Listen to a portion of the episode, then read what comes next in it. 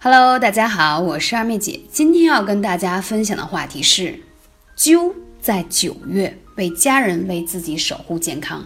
我为什么要这样说呢？因为最近看到很多粉丝留言说，我已经按照二妹姐的要求坚持灸了一个三伏啊，那我等到明年再灸吧。这个真心不是一个对的方法。我只能说呢，在每年的三伏和三九是一个重要的节气，在这个时候灸可以事半功倍。但是艾灸是全年的行动哦。为什么说要灸在九月呢？因为啊，从养生的观点来出发，这可以说是雪中送炭了。因为秋季天气转凉，秋风开始了，人体内的阳气，也就是内敛下降的趋势。所以说，这个时候我们要通过艾灸的方式达到温通经脉、调和气血的目的。俗话说叫“秋季无病三分虚”，虚弱的虚。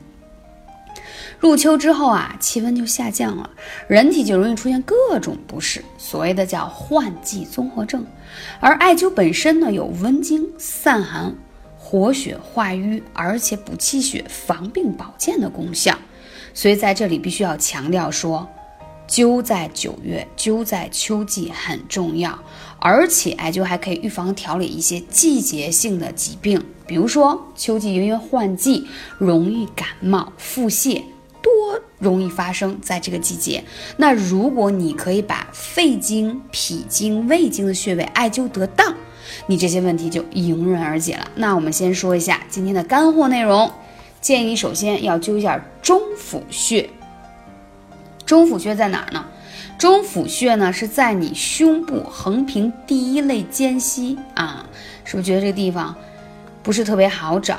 找不到位置记得来问我啊，微信号是幺八三五零四。二二九，那说到后面的穴位呢？肺腧穴我都讲到太多次了。秋季是养肺重要的季节，所以说如果你想预防感冒咳嗽，或者说你本身有一些啊嗯气管炎呀、鼻炎呀、哮喘，就更加要去灸你后背的肺腧穴了。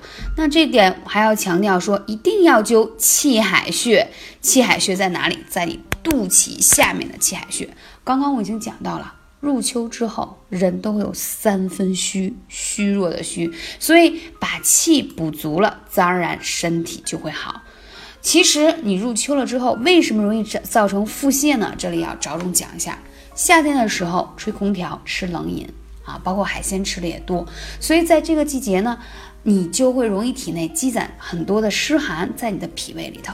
到了秋季，什么叫秋后算账？就是这个意思。夏天的时候，我提醒过大家，不要吃冷饮，也不要吃太多寒凉，包括一些比如绿豆汤呀、苦瓜呀、西瓜呀、葡萄呀，都是偏寒凉。不是不能吃，要适度。但是呢，你在夏夏天的时候可能没太在意，所以这些寒湿就在你的脾胃里待着了。但是由于夏天呢，烈日炎炎，热，你不觉得？一入秋之后，我们说叫春夏养阳，对吧？秋冬养阴，所以入秋之后，人体的阳气就开始走下坡路了。所以你以前吃那些寒凉的东西，它就开始什么蠢蠢欲动了，阳气压不住它了。所以到了秋天该内敛的季节，自己本身阳气又不足。就会产生什么腹泻？这样讲是不是就理解了？所以如果你产生了秋季腹泻的小主，建议一定要灸一下哪里呢？神阙穴，肚脐这个穴位叫神阙，它可以是一个。交通枢纽，我说，如果你把它灸透的话，第一，你的胃不再难受；第二，你的肠道也会舒缓，所以它是一个承上启下的大穴。还有一点就是，脾胃有湿寒的小主一定要灸神阙穴啊，而且有拉肚子倾向，更要配合灸神阙两侧的天枢穴。这里还要提到，那秋天的时候就更加不能吃那些寒凉的食物了。如果你有腹泻的话，还可以配合多喝一些温水啊，或者是姜茶都可以。我刚才讲到这些穴位，一定要一周不能少于三到四次的去灸它，你才能看到有变化。艾灸是一个循序渐进的过程，不要太着急，也不要把自己烫伤。烫伤之后也不要担心，有问题请来问我。感谢你的聆听，下期节目再见。